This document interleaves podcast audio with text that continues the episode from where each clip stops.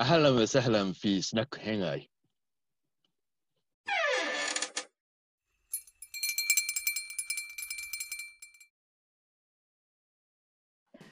はい、では皆さんこんばんは。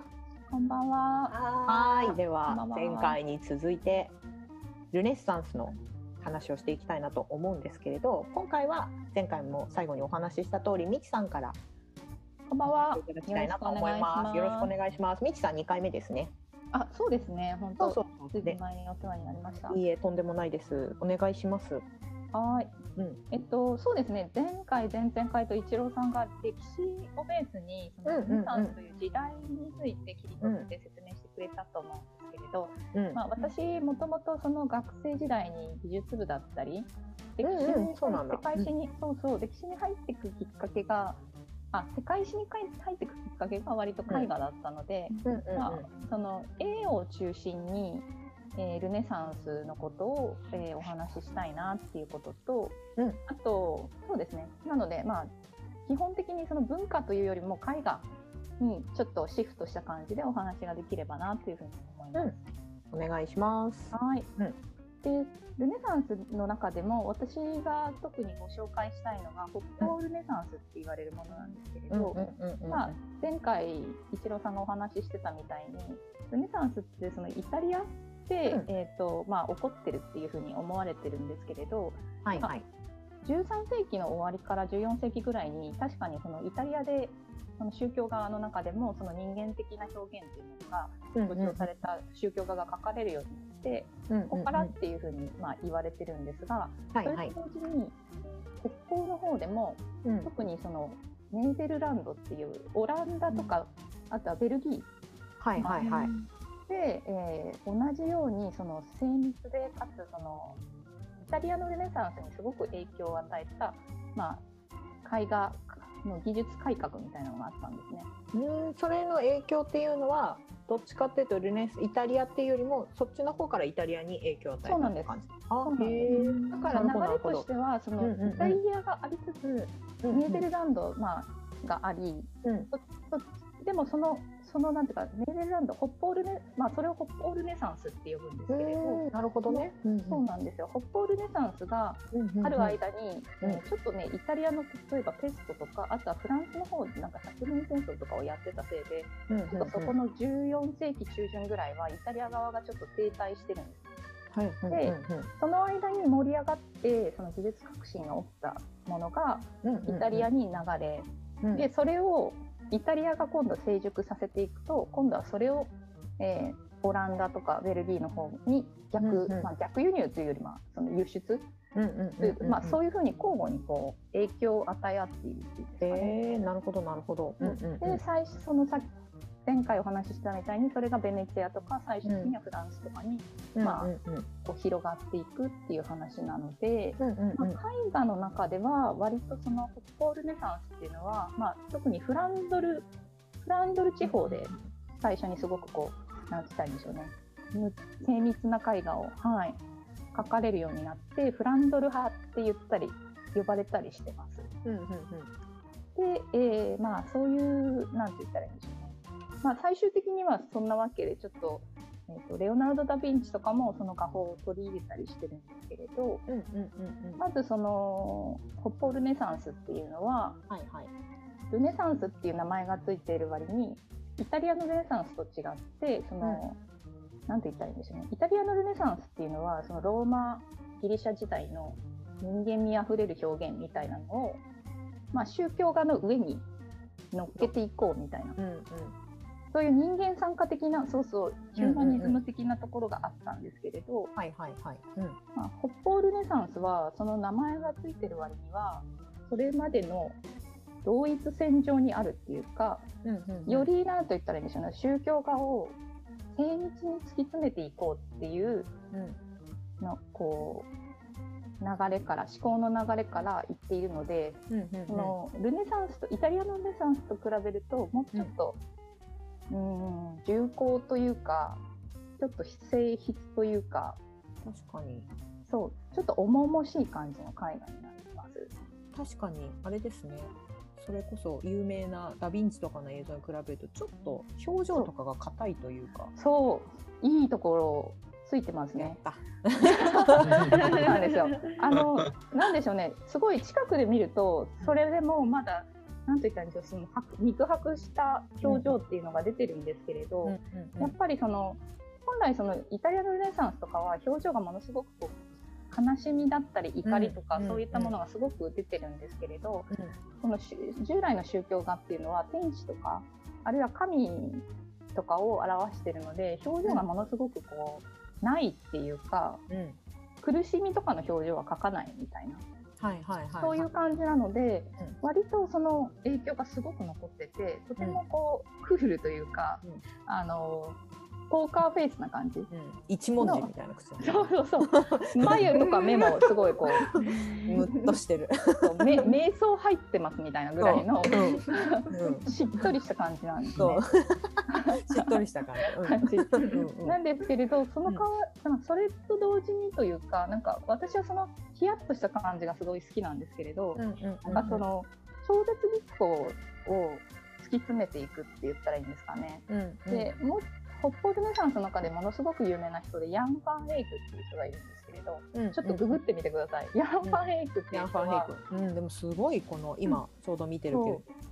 この人がですね、そううんそうなの今の油絵の画法っていうものを確立したって言われてるんですよね。へえなるほど。うんうんでこの人がまあ技法を確立してその後それをこうイタリアに輸輸出していくって言ったらいいんですかね、まあ、輸出してるつもりはないんですけど、まあ流れてくみたいな。そうそう流れてく。うんうんうんその影響を、まあ、それをその技術を取り入れてモナ・リザとかが描かれてるっていうのがあって、うんうんうんなのでその近くで見てもものすごい細かさうん。だったりとか、あとは、そのフランドル技法っていう技法が、まあ、その油絵の中で出てきてるんですけれど。うんうんうん。それはなんていうかもうあの当時ってキャンパスっていうものがなくていわゆるあの油絵のキャンパスっていうのは18世紀ぐらいになってから出あの布のこういうそうですそうです。木枠にやつ木枠ほに。穂布を貼ってっていう、あれはまあそれ、うん。今この時代にはまだなくてうん例えば、ああの板絵？も木板？板？木板木板に描いたりとか、あとは漆喰に描くフレスコ画とかはそういうものがあの出てきてるんですね。あとはそのちょっと前の時代にテンペラ画っていうあの、うん。卵白を顔料を溶いて、うん。でまあそれはちなみにダ・ヴィンチも最後の晩餐とかで、あのテンペラ画をはいか描いてたりするので、うん。まだそのなんて言ったらいいんでしょうね。どれどれが接近するとかではなくて、いろんな技法が新旧内織り交ぜてこういろんなところに使われてた時代ではあるんですけれど、まあそういった中でその板絵のうんうん木板にその白い塗料を塗って、うんうん。その字をあったしなんか明るくして、うんうんうんうん。それから、えーまあ、絵を描くっていう、うんそういう技法ができたのがこのヤン・ファン・エイクの時代になってます。まあ、その後ですねでもすごいなんかどうやらすごい手間がかかるらしくって。うんまあかかるよね。一回だって木のやつに一回真っ白にするってことですよね。そうそうそうそう、スティックか何かを塗ってっていう。そうですね、うん。シルバーホワイトだったかな。そう。が独特の顔料で。うん。ただそれがなんかあのすごく手間がかかるのでちょっとあんまり広がらなかったっていうか他の技法で あの、まあ、なんていうか簡易版みたいなのがうん。いろいろ工夫されたんですけれど、まあそのある意味逆に言うとその完成度が高いうん技法っていうのが一回そこで確立されてそれをどういうふうに効率化していくかみたいうんな流れになってる。もうちょっと簡単にお安く。そうですね。そうそうそうそう。なのでまあそうまあそういうふうなヤン・ファン・エイクという人がいて、まあ、うんその人の絵っていうのがものすごい圧倒的にうん有名、すごいちなみにシージャさんとかはオランダでうんこの人の絵画を見てるんじゃないかなって思います。ます。見てますそうですよ。ね。うん羨ましくてしょうがないんですけど。シージャさんはオランダ在住です。ね。そうですね。そうですね。うん。ちなみに彼の代表作の中にヘントの祭壇画っていうのがあるんですね。もうヒントの祭壇。ヘント、ハヒフヘホのヘントヘントの祭壇。うん。でそれ半年ぐらい前かな、うん修復が終わってはいはいはい。でヘントの祭壇画っていうのは完全な宗教画ででもそのその、はいはいはい。うん町の商人が発注してるんですね。うんですその都市のそうでその、まあ、要はそれだけその都市がこのネーデルランドデンマークの領域ではその都市の経済圏っていう活動っていうのが活発化してうんうんその、まあ貴族だったりうん。豪商って言えばいいんですかね、うん。その人たちが経済力を持つことによってうんうん。彼らがその教会の宗教画を、うん。まあ、パトロンのような形で発注してそれを教会に収めた。それによって自分たちの権力をもう見せつけるみたいな。そういううんうん位置づけなんですけれど、このヘントの祭壇画もその町のその同賞みたいな人が発注しているので、まあ、その人が書かれてたりするんですけれど、うんうんその中でもすごいこうなんて言ったらいいんでしょうね。その聖者、えーキリストうんうんマリアと,、えー、と一番弟子誰だっけ？手側をピエペトロ。ペトロありがとうイタイペトロ。さんありがとうございます。ペトロ。うんが書かれてるんですけど皆さんすごい宝石を全身に散りばめた姿で描かれてるんですね。超豪華。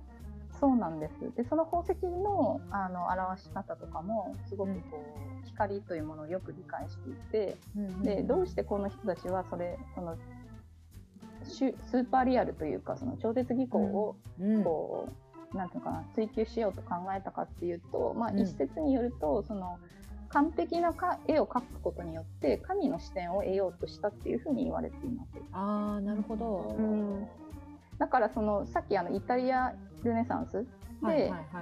そのこれまでイコン崇拝だったりとかすごい宗教派家で宗教画でこう記号的な要素が強かったっていうところと、うんうんうんそのなのにこれからどうしてそのより超絶技巧とかすごい見たまんまの写実的な絵を描こうっていう流れになったのかっていうのは、うんまあ、理由は厳密には分かってないんですけれど、この北方ルネサンスにおいては割とその精密な絵を描くことによってより完成度の高い神の視点っていうものを取り入れたいというなるほどふうに、うん、言われてるっていうふうに聞き本で読みました。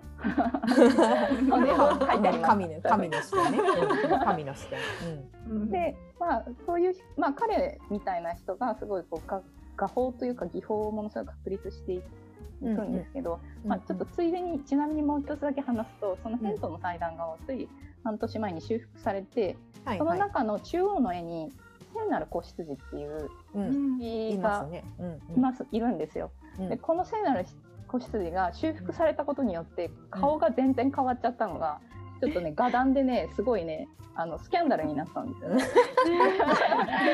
あ羊の顔じゃ。よくあります。よくありますよね。うんでしかもなんかそのうん修復し多分ね過去のむ昔の人はそのヤン・ファン・エイクが最初に描いたオリジナルの絵が嫌いだったんだと思うんですよ。なるほどね。なぜかっていうと、治ってきたしゅあの羊の子羊の顔がまるでに人間みたいなのすごいなんかシュールな顔をしてるんですよ。確かに。うんで。そうそうそうそうそうそう すごいちょっとねなんか気持ち悪い感じになっててそれが、あの過去にすごいあたかも普通の羊みたいな顔になってたんですね。はいはいはい。でそのあたかも普通の羊だったようなうん。羊を見てみんなが「おリアルかっこいい」みたいな聖なる感じみたいにうん。思ってたのに、うん。修復に出したらもうなんか目が真ん中についてそう どっちかっていうとなんかあのあれジブリに出てくるあの山獅子神様みたいな顔してるんですよね。あのどこ見てるかちょっとわかんないみたいな。そうそうそう 合ってないけどみたいな。でなんか結構ショックを受けたあの知識人が多いっていう。こっち見てるって書いてる。ちょっとぜひねそれは画像で貼ってほしいぐらいなんですけど 大丈夫かなこれ貼って。こっち見てる。後で貼りましょう。ただ私は実を言うとその修復画を見た時にすごく、うんあの気に入ってしまってというかうんうんうん。この後になまあすごくそのシュールなか感じがものすごくこの北方ルネサンスっぽいなって私は思ってしまったんですね。うんうんでそれはなぜかっていうとそのヤン・ファン・エイクの後にヒエロニムス・ボスとかピーテル・ブリューゲルって、まあ、もしかしたら聞いたことあるかもしれないんですけど、ヒエロニムス・ボスっていうのはあの妖,、まあ、妖怪っていうとちょっと語弊があるんですけれど異形な怪物とかあを描いてる、うん。すごい奇想の画家って言われる、うん。わ見に行ったことあります？私あります。そう、これもぜひ絵をその人が生まれた町に住んでます。えそうなんですシージャさんヒエロニムスボス？シージャさんはヒエロニムスボスってこと大丈夫ですか？そう大丈夫です。か今覚えた単語だから使いたいんでこのそう。すごい何とも言えない地獄の絵っていうか、まあ、うん快楽の園とか最後の審判っていう絵が有名なんですけど、うんうんうんすごいでも色綺麗色綺麗なんですよ、うんでしかもなんかこう奇妙な動物とど魚に足が入ったりとか、うんうんなんかこう目がなんて言ったらいいんでしょう楕円形のものの中に人がいたりとか、なんていうかうん生き物っぽいものの中に人がいたりとかすごくこう、この人自身がちょっともしかしたらなんか幻覚を見る人だったんじゃないかなっていうぐらい、うんちょっと奇妙な絵を描くんですね。確かにそうこの奇妙なものがイエロンボスからの奇妙なものがデンボスの町のあちこちにあアートとして残ってる。かっこいい。だってもう完全にやばい薬吸った後の遊そう遊やばい園地みたいな感じのそうなの。皆さんでやりましょ作りましょう。ごめんなさう。い。でね、そのヒエロノニウスボスの絵みたいだなって私はそのヤン・ファン・エイクのあの戻ってきた修復されたオリジナルの絵を見たときに、なるほどね。こっちみんなってやつね。そうそうそうそう、ちょっとすごい、その機械の感じとかが、うんうんうん。なんかい一脈つながるものがあるなって感じてしまって。あすごいなんかかっこいいって思っちゃったんですよ。まあみんなががっかりしたわけだけど。うん。ガナはざわついた。そうなんです。でさらに言うとそのヒエロニムス・ボスっていう人に影響を受けてものすごく有名な宗教画を描いたのがピーテル・ブリューゲルっていう人で、この人は多分みんなうん誰もが知ってる絵としては、そうバベルの塔、うん。ね。でバベルの塔はまあ何枚か描いてるらしいんですけれどあのこの絵に関してもそのいろんなことが言われていてうんうん。こうバベルの塔って、えーちなみに天空の城ラピュタのモデルにうん。なってねる、そうですよね。ね。そうですよね。有名。そうですよね。で、あれもなんか塔の形をしてるんだけどその細部を見ると,、えー、とコロッセオのようなうん。形をしてるのと、あとはアーチがたくさんこう描かれてるんですね、塔の中に。でそれが、まあ、そのコロッセオっていうのは昔遣唐使をこう見せ物にして、そうそうそうそうあのなんて言ったらいいんでしょう。まあ殺し合いですかね。そう殺し合いをして え物にえげつないことやってた。そうそうそうだからまあローマ時代の、まあ、そういう意味でもルネサンスとちょっとかぶるっていうかあのローマギリシャ時代の文化っていうものをもう一回こう復古させたっていうところでは影響を受けつつもそのバベルっていうものが、まあ、バベルの塔自体は旧約聖書の話なのでキリスト教の意味を含ませているし、うんさらに言えばその当時そのピーテル・ブリューゲルのいた時代っていうのはあのスペイン領ハプスブルグの、うんまあ、そのハプスブルグ家によってそのスペインスペインの領地になってる時代だったんですよ。うんうん。だから当時そのすごくまあそのなんて言ったらいいんでしょうね。オランダデンマーク周辺でフランス語もあとはフランス語も流れてきてるしドイツ語も話されるしさらに言スペインの人たちも流れてきているので、オランダベルギーですね。オランダ、あベルギー、そうそうそうそううん。すごくこうたくさんの国の人たちがいろんな言葉を話す状況の中で、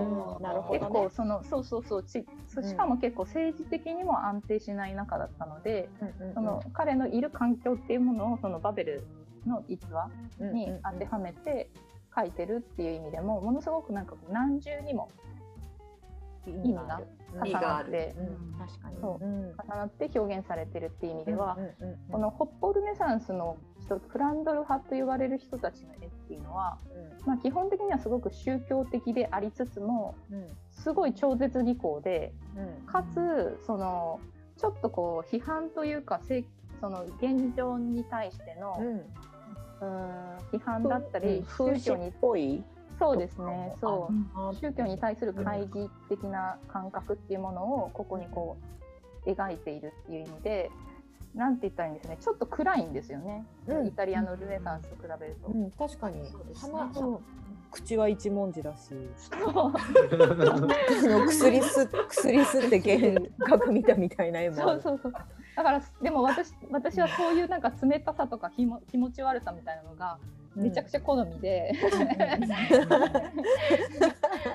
それでなんかこうしかもそのちょっとそのシンシンボルを昔その先ほど一郎さんが前回でお話しした中世の海外の中でそのシンボルっていうものを定めててはいそれをその場面ではそれを書かなきゃいけないっていう約束事があるっていうのは実はこの北方ルネサンスでもずっと踏襲されてきてるんですね。ああそうなんですね。ここでもやっぱり、うん。そう。でさらに言うとそれをさらに発展させてうん。その意味を含ませてうん。そのさらに言うとその市民が絵を買うようになっオーダーするようになっているので、うんうん彼らにとっての生活空間に近いその住居内普通の日常の住居の中でうん。宗教的な意味を持たせる。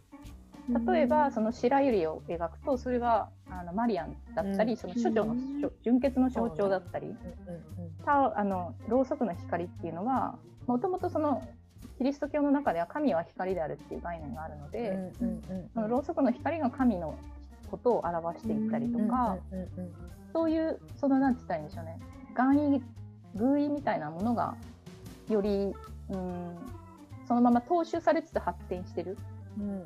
でこの先どうなっていくかっていうと生物画を描いてそれが宗教画とみなされるみたいなそういう文文化になっていくんですよね。匂わせ匂わせる匂わせそう匂わせ文化なんですよ。なのおで花しか書いてないのに宗教はそうそうそうそうそうそう。すごい匂わせ方ですね。そう。だから全部本当になんか知識人にしかわからないけど、ねまあそれをなんかみたいな。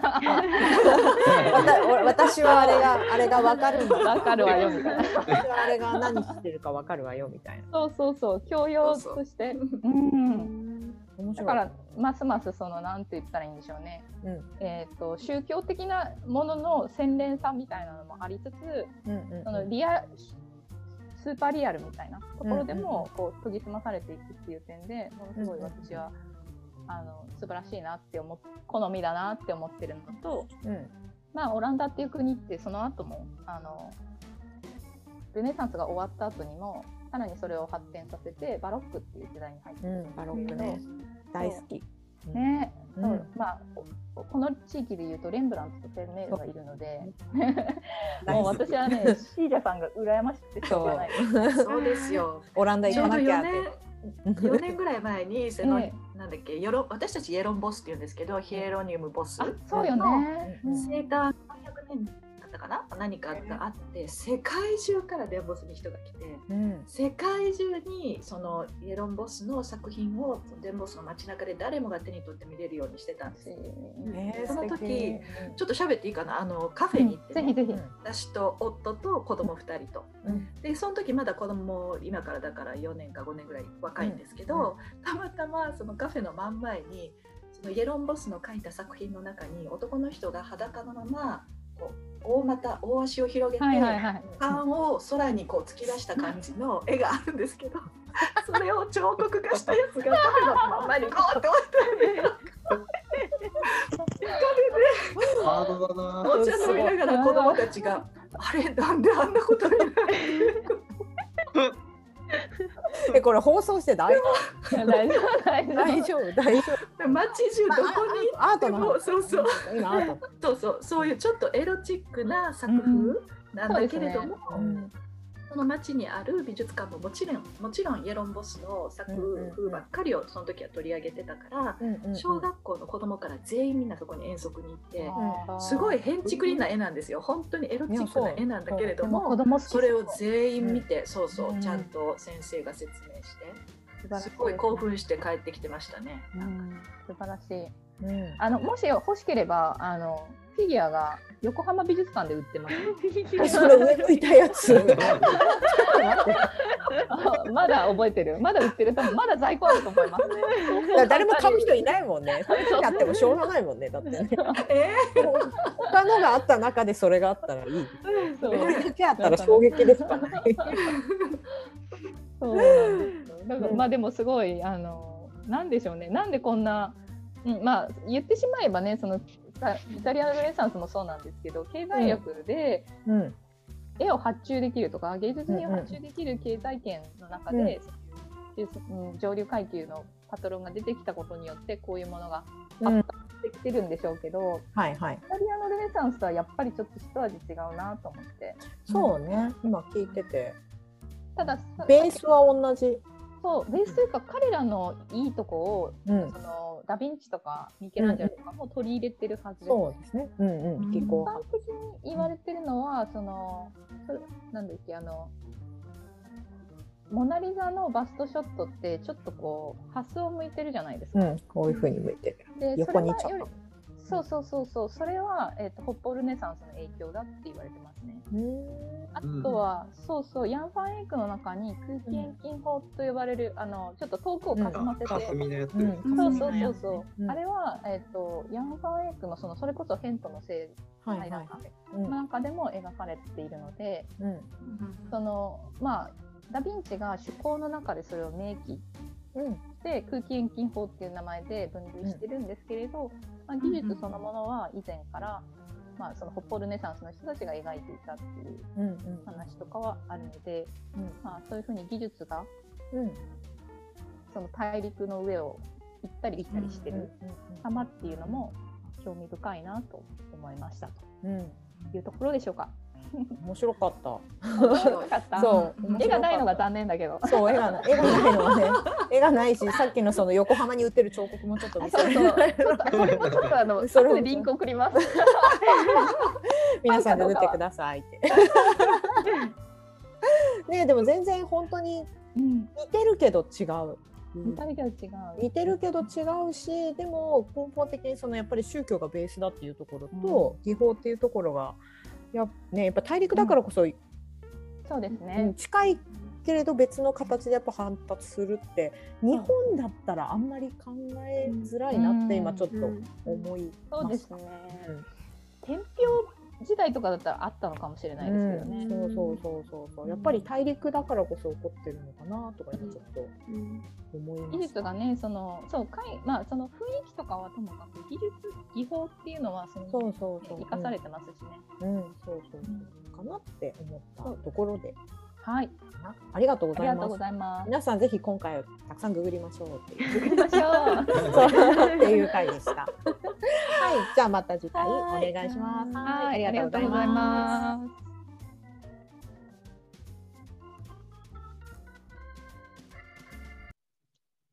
ご来店ありがとうございました。